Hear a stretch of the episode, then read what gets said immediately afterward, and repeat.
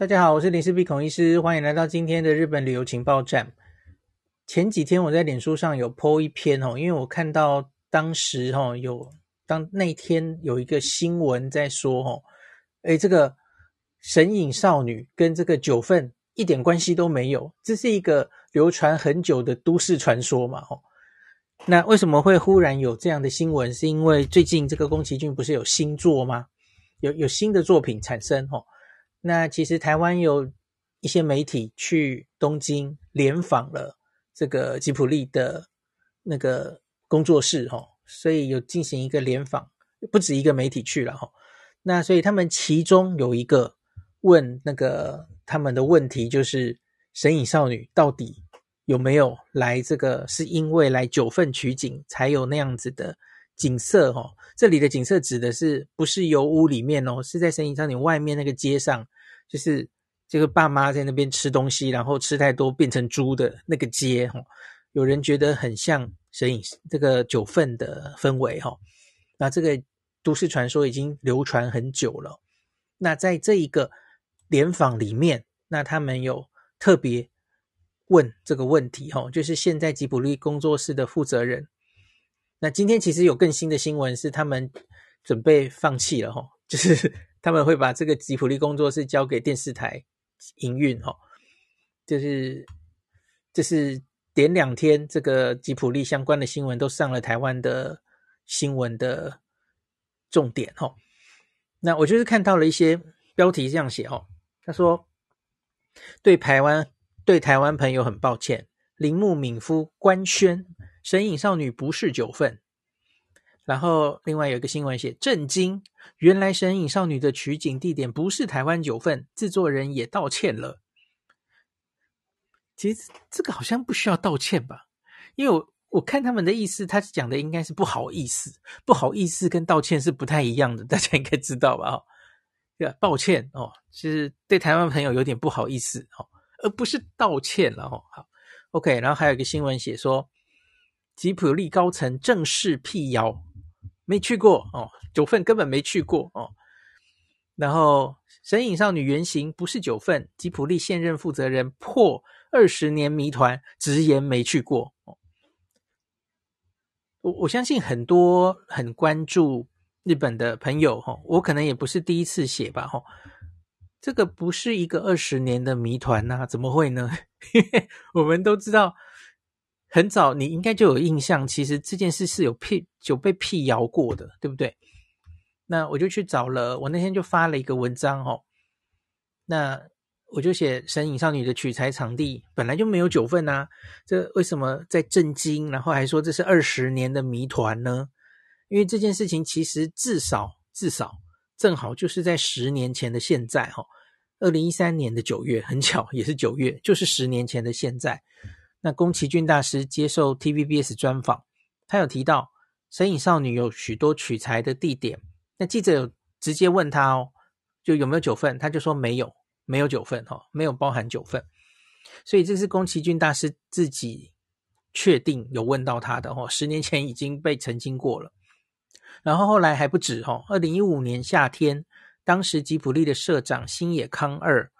他来到台湾参与海外吉普力商品门市开幕活动的时候，他也有表示过，哈，宫崎骏是没有去过九份的。以上这一段是在 Wiki 百科神隐少女的中文条目的内容，那日文的条目前面宫崎骏接受 T B B S 专访的这一段，它是有写在里面的哦。好，所以而且还有一个当年的影片。那我就继续写哈。另外，还常常有误解的是，剧中油屋的原型到底是哪里？那常有听说有人说是银山温泉，台湾朋友很爱去银山温泉嘛。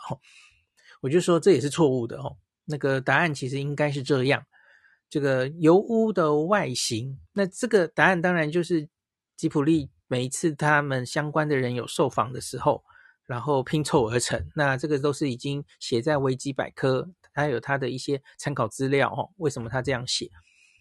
那油屋的外形，他们说没有特定参考哪个温泉旅馆，那可是有参考江户东京建筑园，在东京西郊哈，里面有一个紫宝汤。的澡堂，然后以及吉普力的员工旅游的时候，他们有一起去过的四国爱园松山市的道后温泉本馆。这个是外形。那油屋的内装的话，哦，那它的内装大家应该印象很深刻嘛，有河洋的风格装潢，很华丽哦。它是引用位于目黑区有昭和龙宫城之称的目黑雅旭园这个旅馆的内装。那它同时也有参考京都二条城的天井画、日光东照宫的壁面雕刻等等。那可是的确，我有遇过蛮多日本朋友，他真的以为九份是取景地哦。那这个跟等一下我会讲他们专访的时候遇到的一个状况，几乎真的就是这样哦。这个我觉得以比例来说，这也许是一个很有趣的调查。日本人以为神隐少女是取景地是九份的比例，我觉得会不会比台湾人多啊？我在想。因为我常常遇到日本人真的这样以为哈，那这真的应该也是日本人这么爱去九份的原因之一啦。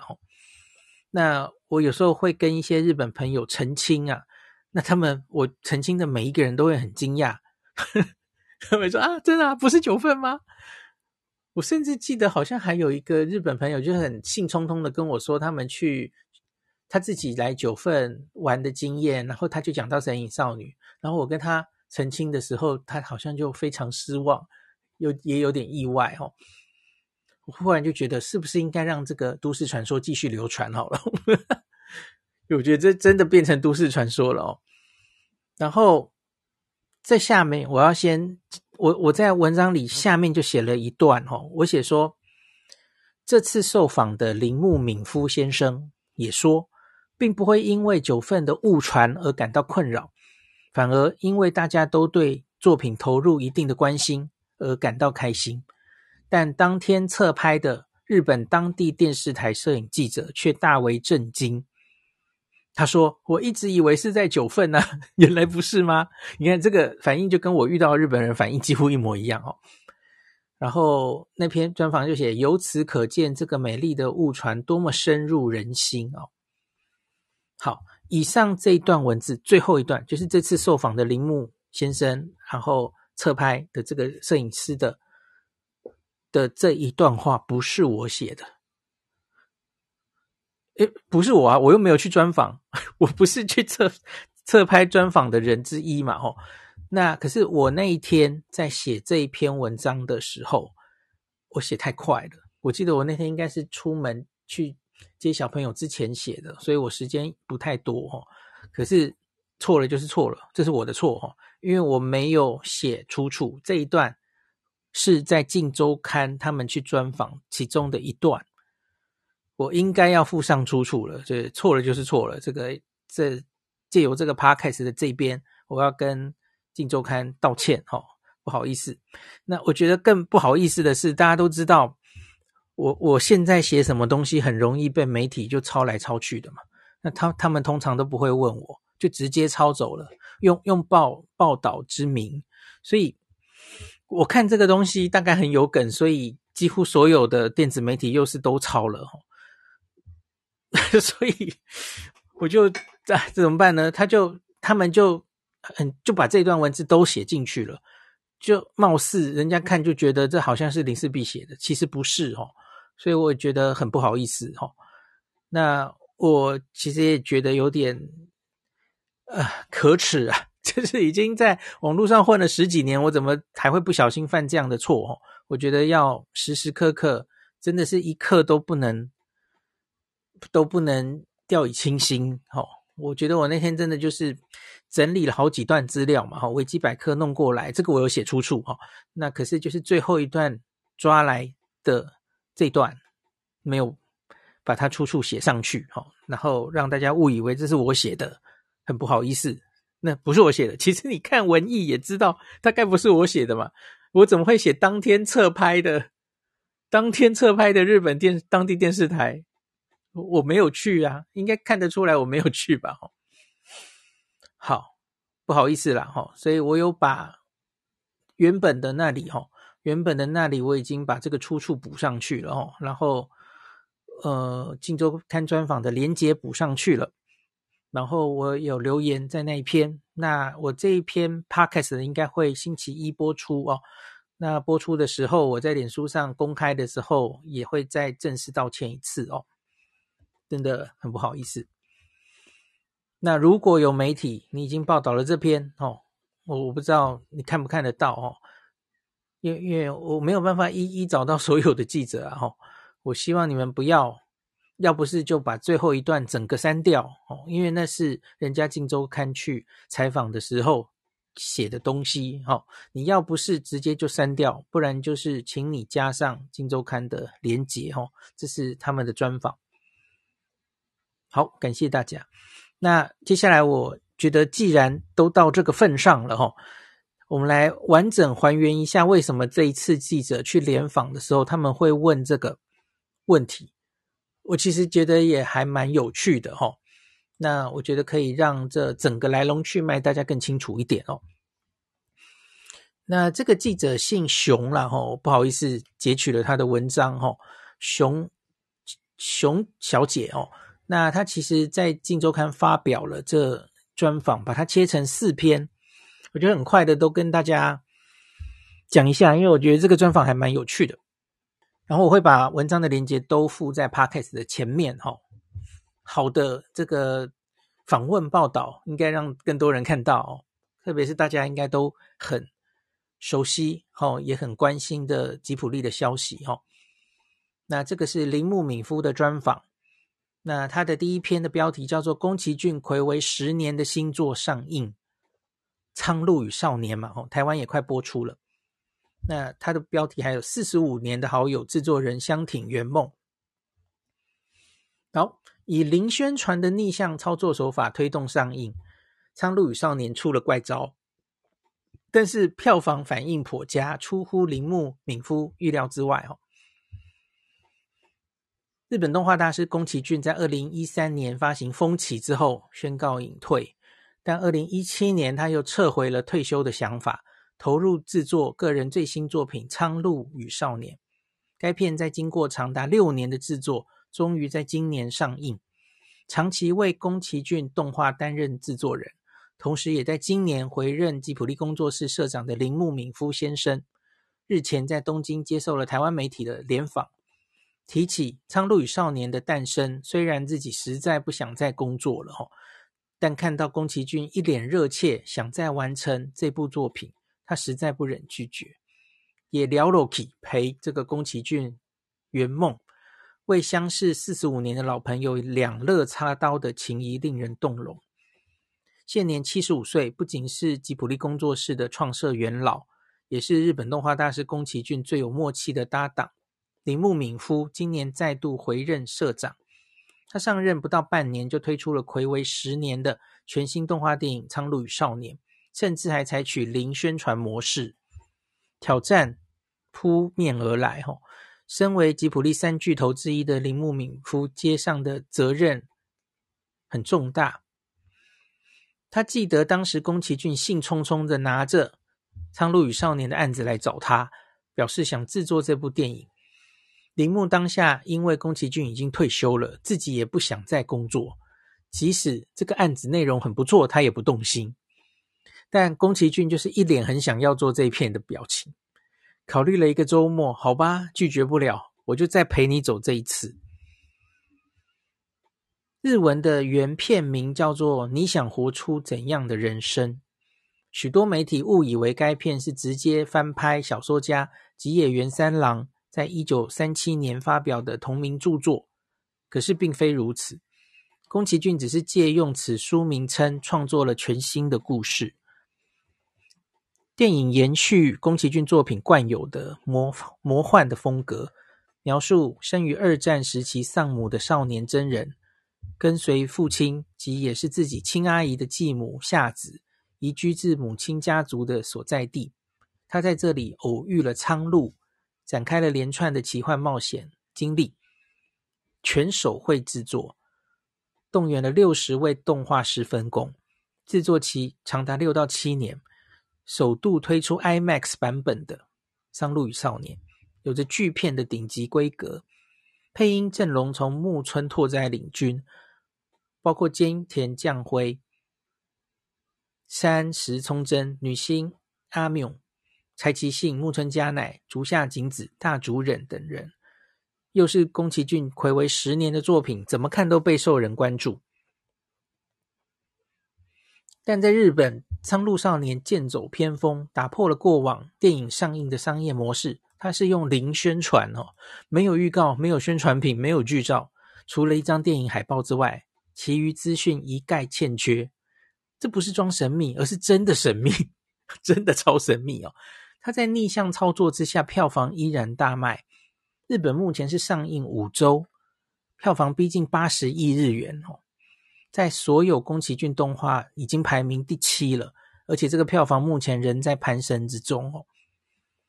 铃木分析这个零宣传的战术，表示他自己做了很久的电影，他知道往往一部大片上映前都会塞给观众过度的资讯，其实常常做白工。这次干脆就反其道而行，什么都不做，搞不好效果更好哦。看到现在已经近八十亿日元的票房。铃木一开始还想说，宫崎骏已经没有十年没有新作品了哦，可能大家也不太关心他了，对票票房要抱着可能偏低的心理准备。没想到大家还是依然会关心宫崎骏的作品。如今开出比预期好很多的票房，终于放下心上的大石哈。那《苍鹭跟少年》台湾是十月六号上映，诶，这样台湾就不算零宣传了，对不对？因为有台湾媒体去联访嘛，这个应该不是零宣传。好，第二篇叫做配音阵容全部都是巨星，木村拓哉二度现身吉卜力。好，木村拓哉之前配过霍尔的《移动城堡》嘛，吼的霍尔。那这个二零零四年的霍尔移动城堡，霍尔就是由木村拓哉现身。时隔十九年，木村又再一次跟宫崎骏作品结缘。不过，他从法力高强且帅气的魔法师，变成在二战时赚钱养家、平凡的工厂负责人木正一，也是男主角木真人的父亲啊。那这次配音挑选人员的时候，最先决定就是木村拓哉。木村也在第一时间就答应了。当时他来配音的时候，从隔壁看着宫崎骏跟铃木敏夫两位七八十岁的老人家沟通，竟然忍不住说：“看两位爷爷的对话很像在搞笑。”尽管宫崎骏是电影的编剧跟导演，不过铃木却表示，宫崎骏已经八十二岁，很多当下的演员他都不认识了。现在两个人老了，对事情的看法比较不太有分歧，因此有关配音音乐人选都是铃木自己决定的哦。每一位受邀配音的艺人都是很快就来答应的，而这次有一名女歌手艾缪艾缪主动争取参与配音，才是主动的哦。然后主题曲《地球仪》是米津玄师的作品哦，是因为米津玄师曾经上过铃木敏夫的电台节目，之后他就有意邀他合作哦。刚好宫崎骏每天。开车上班都会听 NHK 的广播，有段时间 NHK 每天都会播米津玄师的歌曲《红辣椒》，宫崎骏听到都会唱，所以他对他也有印象，整件事情就一拍即合哦。那跟宫崎骏已经相识四十五年，铃木坦言，两个人如果遇到意见分歧，彼此也会有妥协的时候，像是他举个例子哦。《魔女宅急便》里面十三岁的女角起女主角琪琪，她有一个住在森林小屋的画家好朋友嘛，哈乌露斯拉。一开始宫崎骏设定她的年纪是二十七岁，可是铃木却认为十三岁的女生怎么会交二十七岁的朋友呢？哦，他认为应该要同年比较好。好，最后宫崎骏就好吧，那就中间吧，所以这个女生就变成十八岁了，哈。他说：“我们就是这样，在两种不同的意见中寻找平衡点。”好，第三篇专访跟一些谣言、流言终结者有关系哦。第三篇叫做“宫崎骏连喊七次退休都放羊”，他苦笑接实况，每天进工作室哦。铃木这次接受台湾媒体的采访，某种程度上上好像是担任了流言终结者的角色。比方说，两个谣传多年的万年老梗，第一个是宫崎骏曾经七次退休。好，第二个是神隐少女场景取材九份，就是为什么这一次会上新闻哦，就是因为专访有提到这一部分哦。那铃木敏夫都一一辟谣。提到现年八十二岁的宫崎骏仍然每天进工作室工作，根本无意退休。小他七岁的铃木敏夫悠悠的笑：“我才每天都想早点退休嘞。”国父有十一次革命，动画大师宫崎骏也被外界认定喊了七次退休，但是每一次都在不久之后又开始着手下一部作品。宫崎骏退休似乎已经变成一个梗了哈。那为什么会造成粉丝有这样的印象？是因为二零一七年。有一个日本电视节目叫做《On Why Don't Not Show》，发表了一份宫崎骏退休宣言列表，记录了从一九八六年《天空之城》上映之后，宫崎骏历次有关于退休的言论，一直到二零一三年的风起，总共有七次之多。每吵一次退休，就一次次复出哦，总会引发新闻的热议哦。那宫崎骏的忠实战友铃木敏夫。过去数年已经多次帮宫崎骏回答过隐退的问题。面对台湾媒体询问，会不会又拿退休又复出来自嘲？哈，表示说，其实真正从宫崎骏口中说出想退休的话，其实只有两次。第一次是在《魔法少女》的发表记者会，电影才刚完成，就一位魔日日本记者问宫崎骏说：“下一部作品什么时候会出现？”宫崎骏就生气了，他说：“我每一部作品都是抱着退休的觉悟在做，这所以这是这样来的哦。”那第二次就是大家都知道的风起之后了哦，那一次真的就是认真的哦。那办完那一次宣布退休的记者会之后，宫崎骏非常尊敬的前辈兼吉卜力三巨头的高咲君生气的对宫崎骏说了重话：“你为什么要讲这么白痴的话？”所以呢，没过多久，宫崎骏就推翻要退休的想法，开始筹制《苍鹭与少年》哦。那原本《苍鹭与少年》又被标榜成宫崎骏最后一部作品，不过就在铃木敏夫接受台湾访问前两天，吉卜力工作室另外一位高层西冈纯一在多伦多接受 CBC News 采访的时候提到，宫崎骏不这么认为，他不认为这是他的职涯告别作。而且已经开始构思下一部作品了哈。那铃木敏夫也俏皮的回应台湾媒体，表达对宫崎骏未来作品的期待。如果他活着的话，应该就会有下一部作品哈。那宫崎骏退休，计划退休这一件事已经证实子虚乌有啊，所以老战友铃木敏夫怎么可能不继续扶持相挺？就算。嘴里说着自己巴不得不要再工作了哦，但提起接班人，不管是为这个日本动画界，或是日本吉卜力本身，铃木敏夫都没有想过这件事。他意志坚定的说：“说实话，我跟宫崎骏都是很自我中心的人，我们没有想这么多，也无意管到日本动画界，没有想到要培养什么接班人。”好，然后就是最后一篇，终于讲到九份啦，哈。轻破万年老梗，神隐少女跟九份一点关系都没有。好，他也对另外一个万年老梗再次终结留言。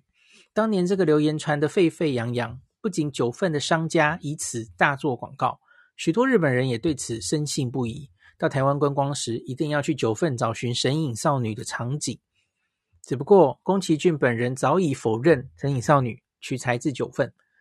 并吐露实地取景地是日本四国爱媛县的稻后温泉本馆。铃木敏夫也亲口，这是再次嘛，再次向台媒证实这是误传，包括他自己跟宫崎骏都没有去过九份。